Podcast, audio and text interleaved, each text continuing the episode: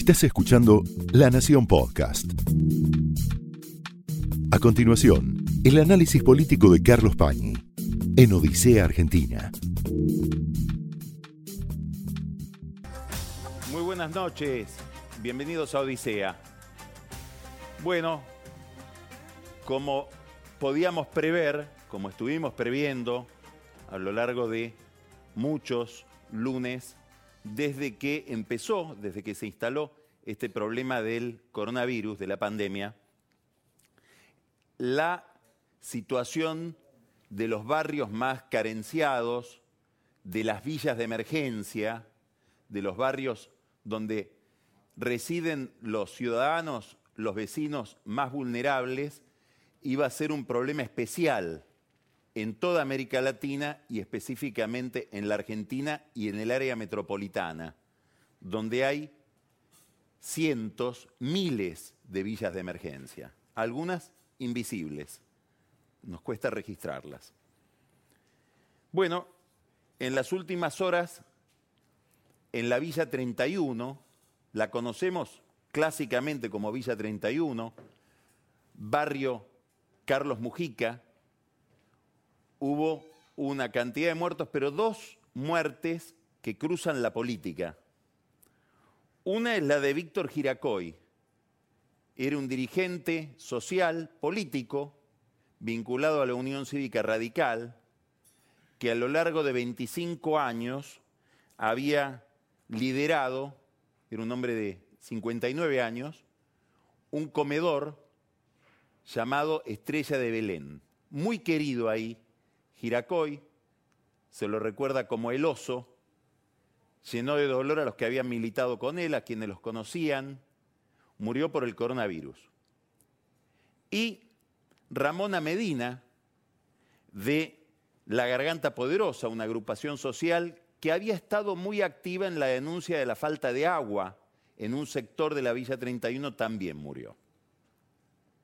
Alrededor de estas muertes y sobre todo alrededor de la muerte de Ramona por esta denuncia que había hecho ella sobre la falta de agua, aparece una gran polémica alrededor de la situación de las villas en general, pero sobre todo de la Villa 31. Y un nivel de discusión que por algunos rasgos vemos se politiza. Aparece una politización que había estado ausente desde el comienzo de esta crisis o medianamente ausente. El kirchnerismo, sobre todo el kirchnerismo de la ciudad, el más ligado a Cristina Kirchner, sale a denunciar muy duramente, con distintas manifestaciones, algunas de ellas verdaderamente duras, a la administración de Horacio Rodríguez Larreta en la Villa 31 el gobierno de la ciudad se defiende de esos reproches, que básicamente consisten en decir este no es un problema del coronavirus, sino es un problema que se originó en la falta de agua, diciendo la falta de agua no tiene su raíz en que no hicimos las obras, sino en que hubo un problema en AISA, en la, en la empresa estatal de aguas que conduce Malena Galmarini, que por un problema en una planta dejó de proveer el agua a esa zona, una red troncal, de la cual después se conectan las casas, las viviendas, dejó de proveerla con el nivel de presión necesario para que llegue después a cada vivienda particular. Galmarini, Malena Galmarini sale ferozmente a decir, nunca me hablaron en el gobierno de la reta del problema de la Villa 31, cuando se hablaron cuando se habló, cuando se discutió la cuestión de la conexión de AISA en todo ese sector, en la ciudad de Buenos Aires, no aparecía el tema de la villa, aparecía, dice Malena Galmarini, la necesidad de conectar otros barrios donde los amigos del poder están haciendo edificios. Una acusación muy dura, curiosa, porque hace apenas una semana Sergio Massa, el esposo de Malena Galmarini, hizo una manifestación de afecto hacia Horacio Rodríguez Larreta llamativa.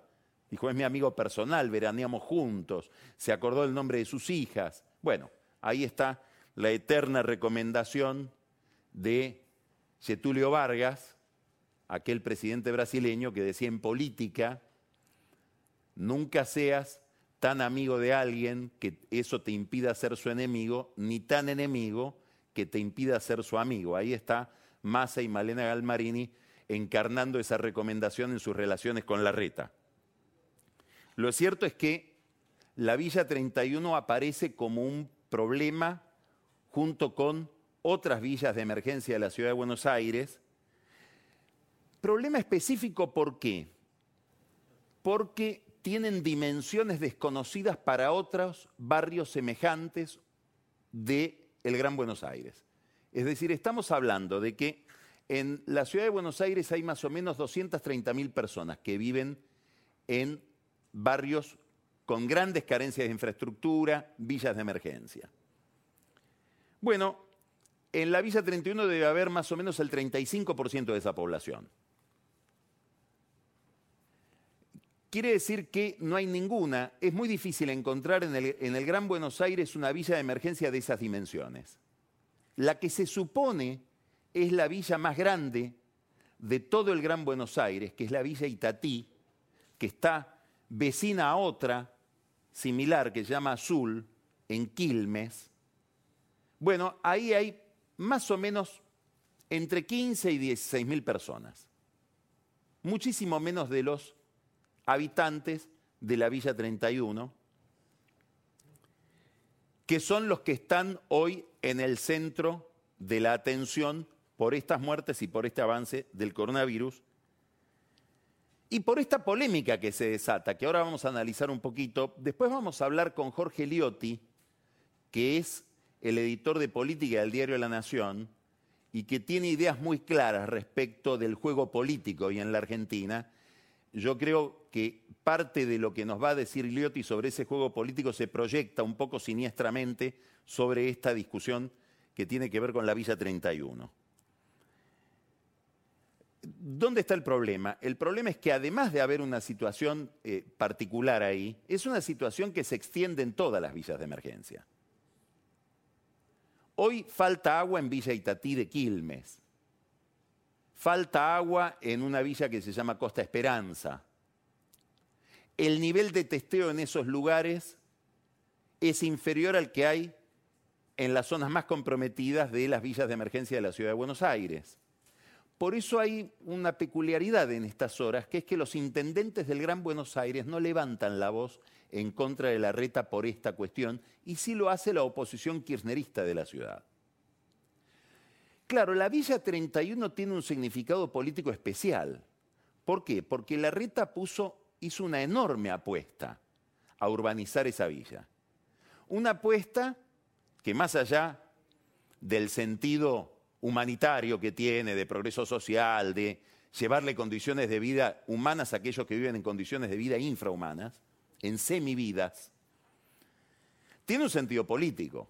La reta apuesta con la Villa 31 a desmentir lo que se quiere creer del macrismo, que es su insensibilidad social. Bueno, también por eso el kirchnerismo pone el dedo en esa llaga, diciendo, no, no, lo que nos quieren hacer creer ahí en la Villa 31 no es así. Hay, por ejemplo, hoy un tuit de Victoria Donda, que es ministra del Gobierno Nacional, hablando de que el gobierno de la ciudad de Buenos Aires administra con un racismo estructural. Bueno, son palabras muy severas, muy severas. Sobre esta discusión simbólica que tiene que ver con el grado de humanitarismo o no que puede tener un proyecto como el de la RETA, como el de Cambiemos en general, como el del PRO, que no está identificado con la izquierda, está identificado en todo caso con el centro, con el centro derecho, con la derecha, se proyecta otra discusión. Y es la relación indispensable para Alberto Fernández, de Alberto Fernández con Rodríguez Larreta. Es imposible administrar la pandemia si Alberto Fernández no coordina el Gran Buenos Aires con la Ciudad de Buenos Aires y el Gobierno Nacional. Hubo quejas de los intendentes peronistas el viernes porque la reta flexibilizaba la eh, cuarentena en la ciudad de Buenos Aires y ni bien se conocieron esas críticas, Alberto Fernández lo convocó a Rodríguez Larreta a sacarse una foto en Olivos para volver a darle un respaldo.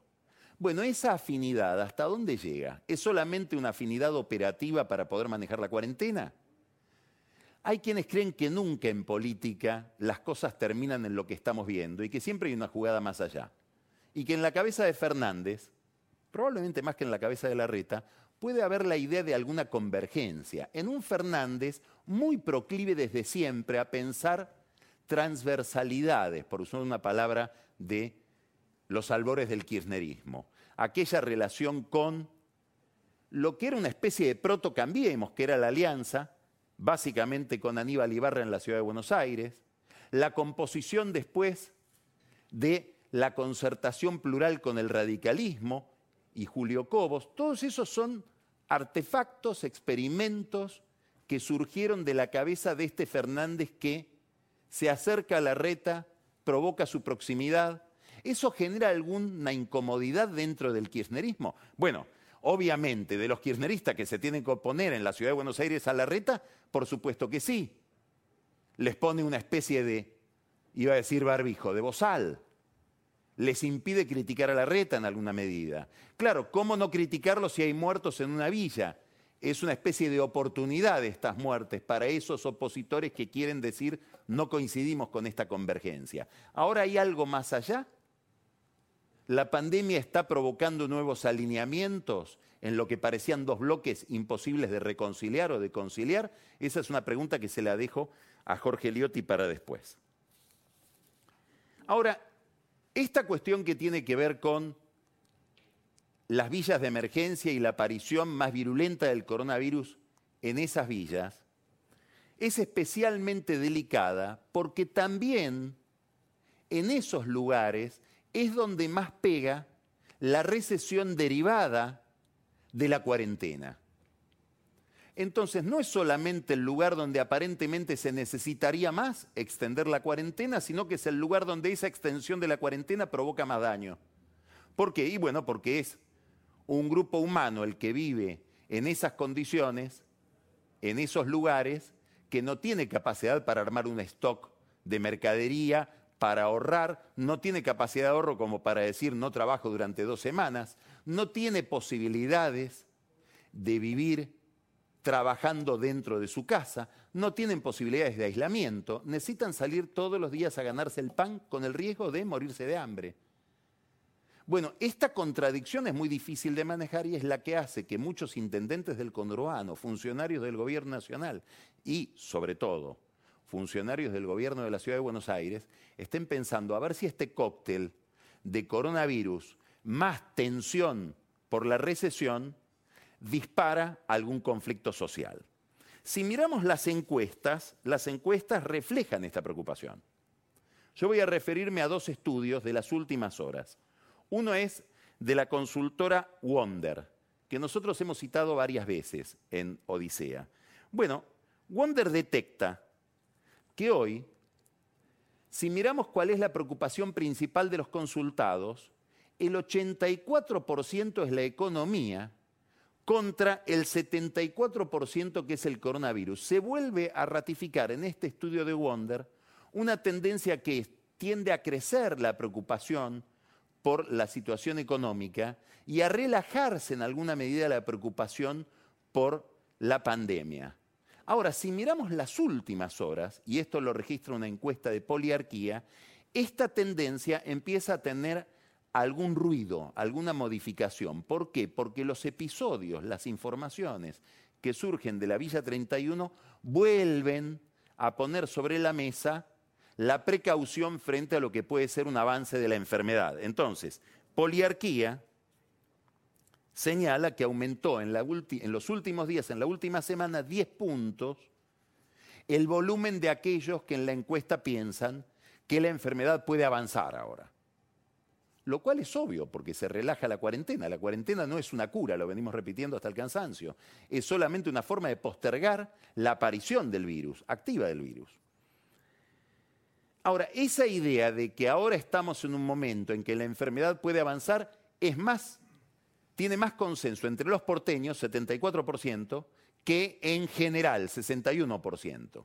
y hay una preocupación especial en el conurbano. Todo esto según la encuesta de poliarquía. Caterberg de poliarquía preguntó también cuánto había salido la gente en el área metropolitana.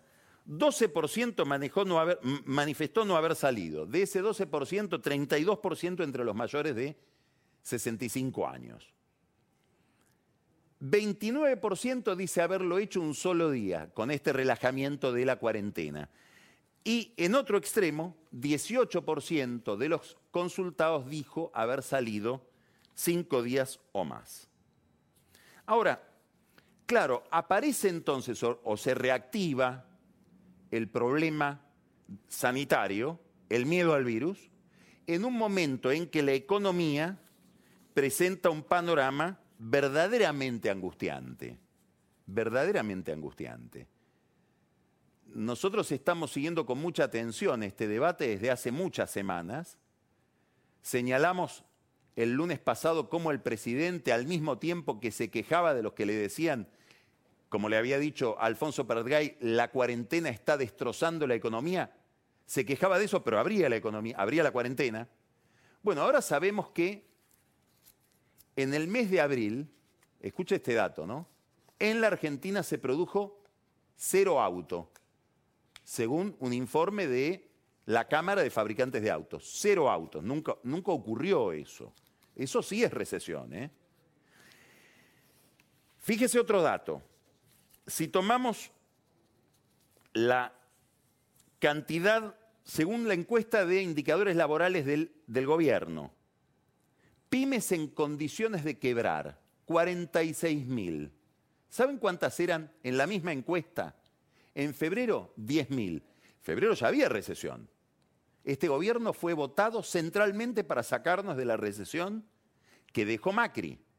Bueno, nos metemos en una mayor recesión. Después vamos a hablar con Jorge Liotti acerca de qué significado político tiene esto que al gobierno le dieron un mandato electoral para lograr algo que no solamente no puede lograr, sino que más bien caminamos en sentido contrario.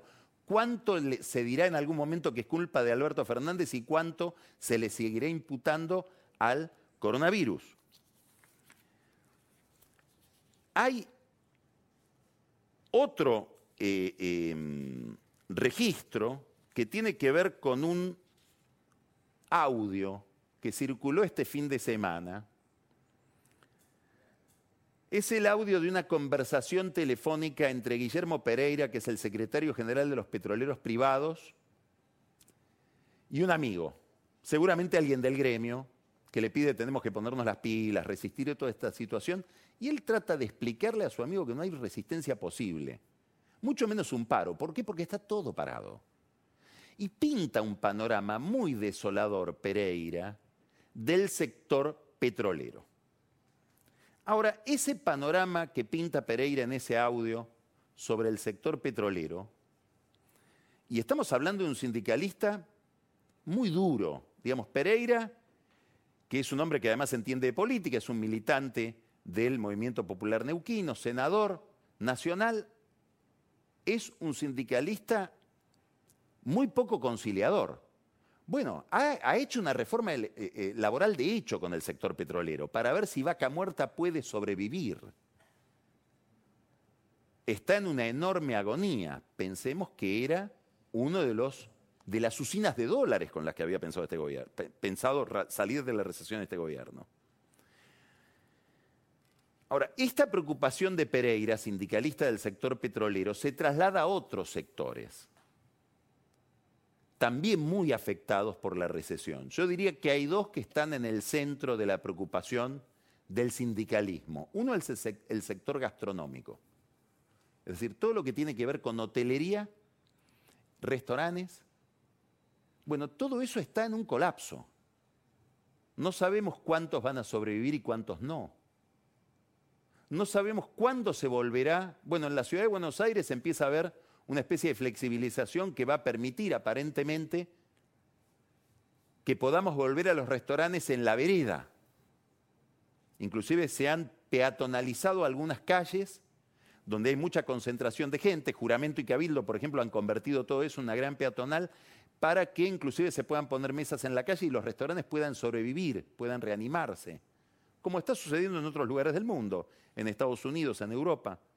Ahora, ¿cuándo volveremos a vivir como vivíamos antes? Muy difícil saberlo. Ni que hablar del sector de la construcción.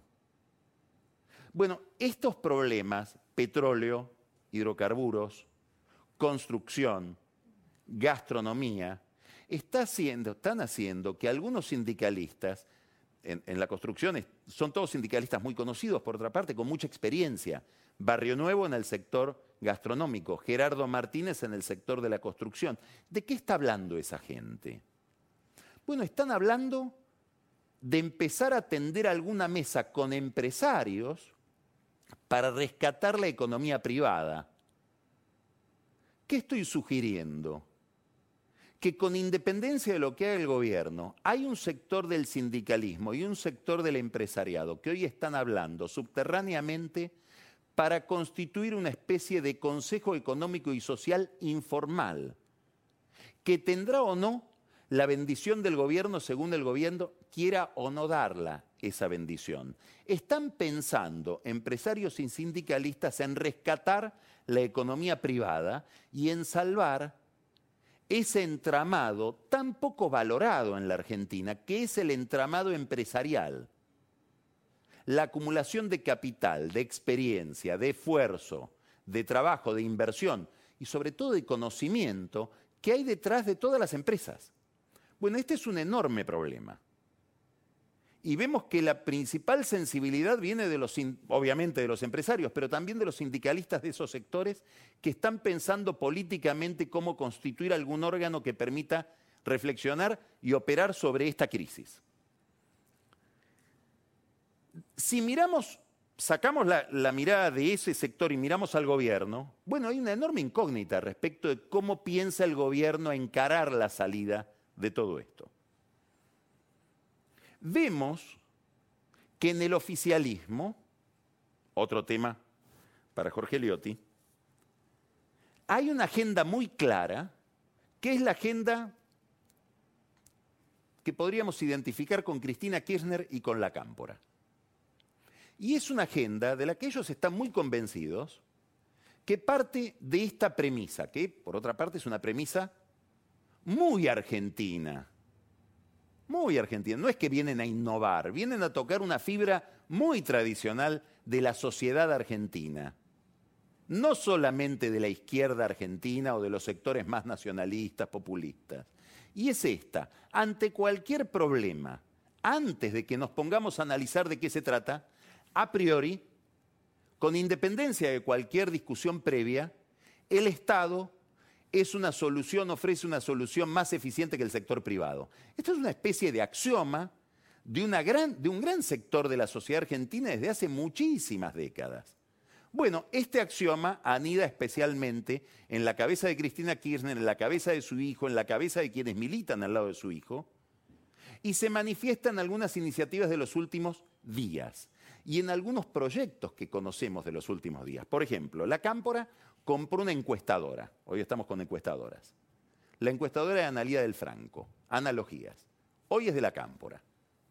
Bueno, la última encuesta que realiza esa encuestadora hace una pregunta, que es ¿cómo consideraría usted que se estaticen las distribuidoras de gas y electricidad? Respuesta 63.7%, bueno o muy bueno, de acuerdo o muy de acuerdo con la estatización de por poner nombres, Metrogas, Edenor, Edesur, distribuidora de gas pampeana, todo lo que es distribución del sector energético. Son las empresas que llevan o el gas o la electricidad a la casa de cada uno, desde la transportadora hasta el domicilio del consumidor.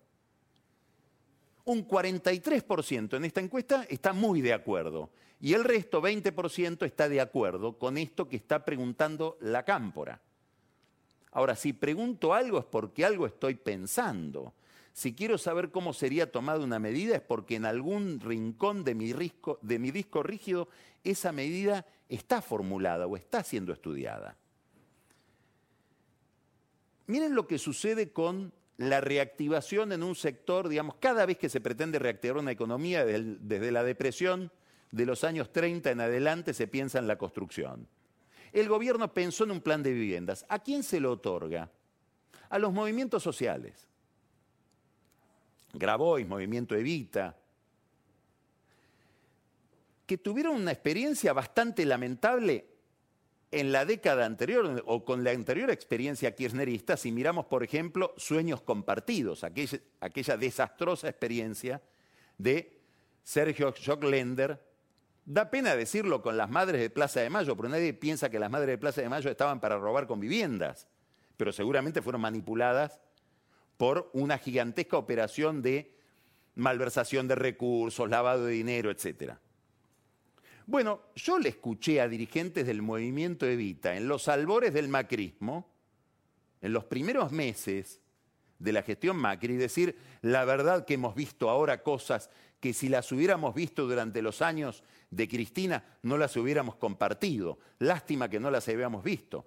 Planes de vivienda que no pudieron avanzar, se robaron la plata, lugares donde ni siquiera hicieron los desagües y hay muertos por eh, eh, inundaciones en lugares donde tendría que haber barrios establecidos, todos financiados desde el Ministerio de Infraestructura que llevaba adelante planificación Julio Devido. Esto lo escuché yo, dirigente del movimiento Evita. Y ahora, bueno, parece que, claro, Alberto Fernández dijo vamos a volver mejores. Esperemos que vuelvan mejores. Y que dentro de cuatro años u ocho años no nos digan la verdad, no sabíamos lo que estábamos haciendo tampoco. Pero hay otra cuestión que tiene que ver con el concepto que está detrás de esto. Habrá que ver si estos planes de vivienda se hacen. El Estado por esta vía va a recaudar menos, va a tener que asistir a las empresas eh, eh, de, construcción que van a quebrar. Muchas de esas empresas de construcción están afectadas no solamente porque cae la construcción, porque no hay iniciativas, sino porque aquellas obras que se hicieron en relación con el Estado, el Estado no las paga, porque estamos ante una gigantesca crisis fiscal. Entonces, ¿para dónde quiero tomar? Estoy en la rotonda, me encuentro con la rotonda de la recesión. Voy hacia el lado de favorecer a mis movimientos sociales, alimentando el trabajo informal de las cooperativas, formalizando el trabajo informal o pretendo tirarle una soga al sector productivo formal que invierte, que aporta al sindicato y que además pague impuestos. ¿Cuál de los dos modelos de de, trabajo quiero para la Argentina o quiero rescatar? Esta es una pregunta que ya tiene una respuesta.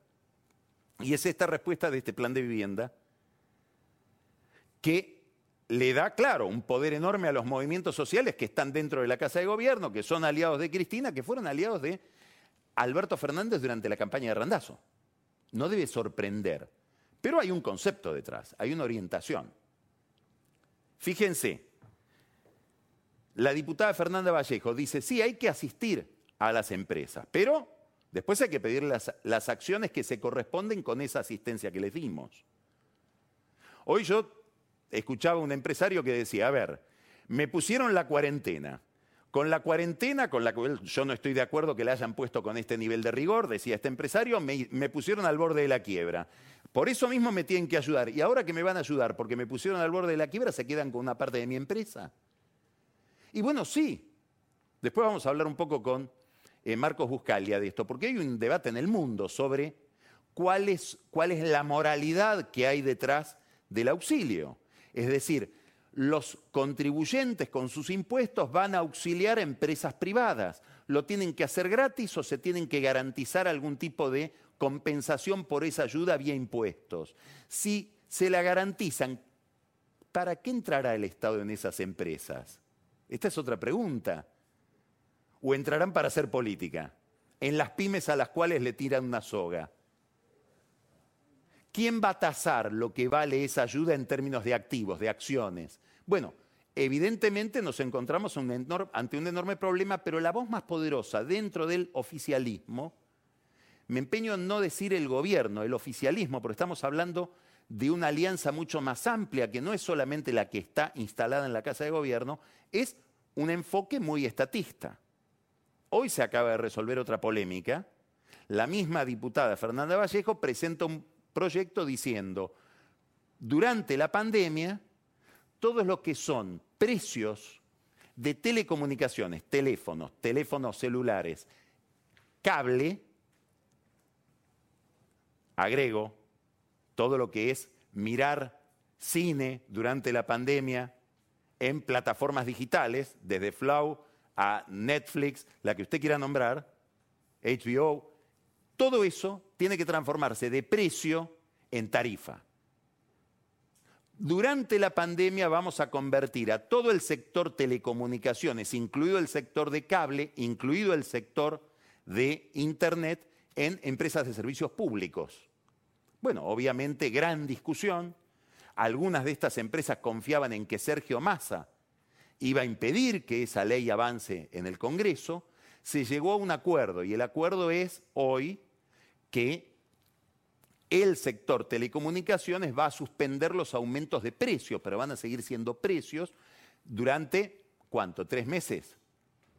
¿La ley de Vallejo se da de baja o hay una idea detrás que es con pandemia o sin pandemia, avanzo sobre el sector telecomunicaciones y lo transformo prácticamente en un sector de servicios públicos como si fueran las empresas de distribución de gas o de electricidad? La pregunta es, ¿aprovecho la pandemia para hacer cosas que me gustaría hacer en cualquier contexto? Esta es la pregunta sobre lo que hay detrás de estos programas de emergencia. La última reunión que tuvo Cristina Kirchner con Alberto Fernández, donde dicen que estaba tan enojada y que fue tan rigurosa, bueno, uno de los temas que llevó ella a esa reunión era, ¿cuándo te vas a poner las pilas y pondrá gente nuestra y no que quede gente de Macri, amigos de las empresas, en los directorios de aquellas empresas que tienen una participación del Estado porque el Estado interviene a través de, en, ellas a través del ANSES. Si hay un enfoque, una modulación bastante estatista para la salida de la crisis y para el tratamiento de la crisis. ¿Es la de Fernández? No lo sabemos. Lo que sí sabemos es que toda esta, todo este programa crecientemente intervencionista y estatista, que supone que la mejor solución siempre la va del Estado en cualquier escenario, se produce en medio de la negociación de la deuda. Entonces esto es muy importante. ¿Por qué? Porque el bonista que está por canjear su bono dice, este nuevo bono que me vas a dar, ¿cuánto va a cotizar? Y va a cotizar según qué país sea el que está detrás del bono para pagar el bono. ¿Es un país con esta orientación económica o con la que decía Fernández durante la campaña, mucho más amigable con el mercado? ¿Es un país donde los empresarios son el motor de la recuperación o son miserables? Bueno, eso va a determinar el valor que tenga el bono. Si es un país donde este tipo, de, porque estamos hablando de empresarios de la economía real, imagínense cómo se trataría a los empresarios, comillas, especulativos. Avísame si esta va a ser la orientación porque me vas a tener que pagar mucho más por este bono. Quiere decir que esto condiciona una operación central central que se juega en esta semana, que es la operación de la reestructuración de la deuda pública con aquellos bonistas que tienen bonos cifrados en dólares con jurisdicción judicial en New York. Muy bien, esto lo está llevando adelante Guzmán, Martín Guzmán, vive prácticamente en estas horas en Olivos, con un Alberto Fernández muy metido en la negociación. Alberto Fernández, no hay que eh, olvidar, es básicamente un negociador. Toda su carrera política ha demostrado una enorme capacidad para negociar. Bueno, trasladará esa capacidad a la reestructuración de la deuda. ¿Se percibe algún bombardeo sobre Guzmán? Si hoy yo bombardeo sobre Guzmán es que no quiero el acuerdo. Quiero otro escenario económico. ¿De dónde viene el bombardeo? ¿Viene de adentro del oficialismo? Las versiones que dicen, no, no, Guzmán ya está fuera, ahora la, negociación se la dieron a Sergio Massa y Jorge Brito. Esas versiones que circularon tanto durante el fin de semana, ¿nacen de gente que no quiere que haya acuerdo? Porque si degrado al que está negociando, es que quiero que no haya un acuerdo. Y si no quiero que haya un acuerdo, bueno, es un escenario económico determinado para Fernández y el futuro. ¿En qué consiste el acuerdo? En alcanzar un punto medio entre más o menos un 40 sobre el, bono que, que, vale 100. El, el gobierno ofrece pagar 40. los bonistas pretenden que se les pague 55, 57. En el medio podría haber un acuerdo, inclusive el gobierno mismo, el Ministerio de Economía, diseñó una posibilidad de una posición intermedia, una ecuación intermedia que daría 47-48. Ni los 40 de la oferta de Guzmán, ni los 55-57 que pretenden las tres versiones de bonistas. Para algo que vale cuánto? Bueno, acá está el problema. Para algo que valía 35 el viernes, pero que ahora vale 41. Es decir, hoy hay bonos que valen más que la propuesta de Guzmán. Hay gente que está comprando bonos a 41 para lo que Guzmán ofrece 40, es decir, que está apostando a que Guzmán se va a acercar mucho más a los bonistas, porque si compro algo en 41 es porque supongo que me van a dar más que 41 cuando llegue el canje. Bueno, ¿esto a qué se debe? Y tal vez se debe a que la estrategia negociadora no fue la mejor, a que se pasaron de, de largo con el tiempo, a que hay una versión muy verosímil de que Fernández quiere arreglar o arreglar. ¿Por qué? Porque lo pusieron para eso. Muy probablemente Alberto Fernández fue lanzado como candidato un día como hoy, hace un año, para hacer las cosas que a Cristina Kirchner no le gustaría hacer. Un acuerdo con los bonistas y un acuerdo con el fondo. Es decir, tiene un mandato interno, secreto, para arreglar. Ahora, tiene dos problemas para arreglar. Uno es este. Algo que tendrían que haber empezado a hacer a partir del 11 de agosto, cuando ya sabían que iban a llegar a la presidencia, lo están haciendo en la última semana.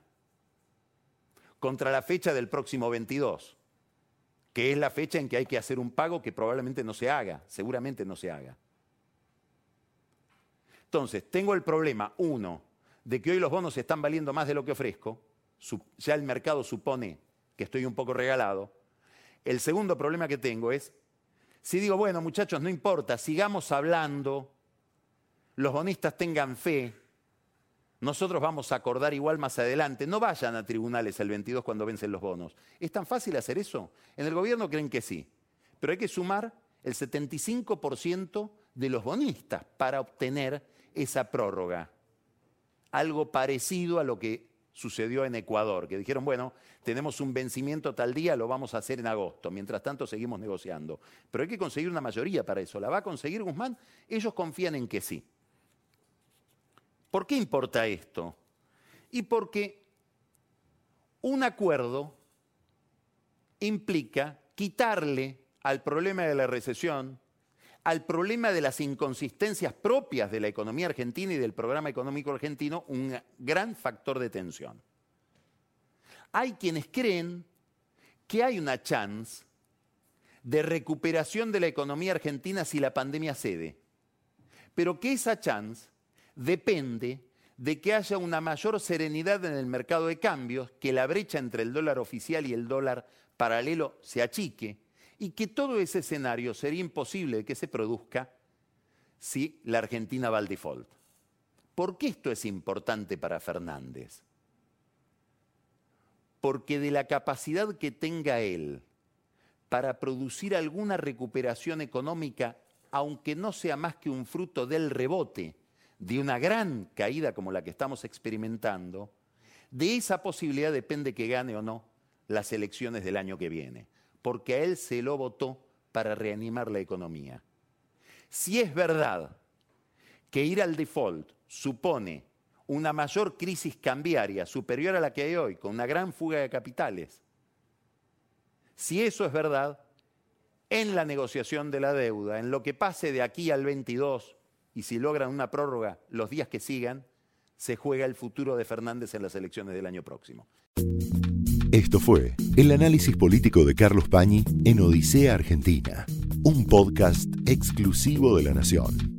Escucha todos los programas de La Nación Podcast en www.lanacion.com.ar. Suscríbete para no perderte ningún episodio. Estamos en Spotify, Apple Podcast, Google Podcast y en tu reproductor de podcast favorito. Seguí escuchando La Nación Podcast.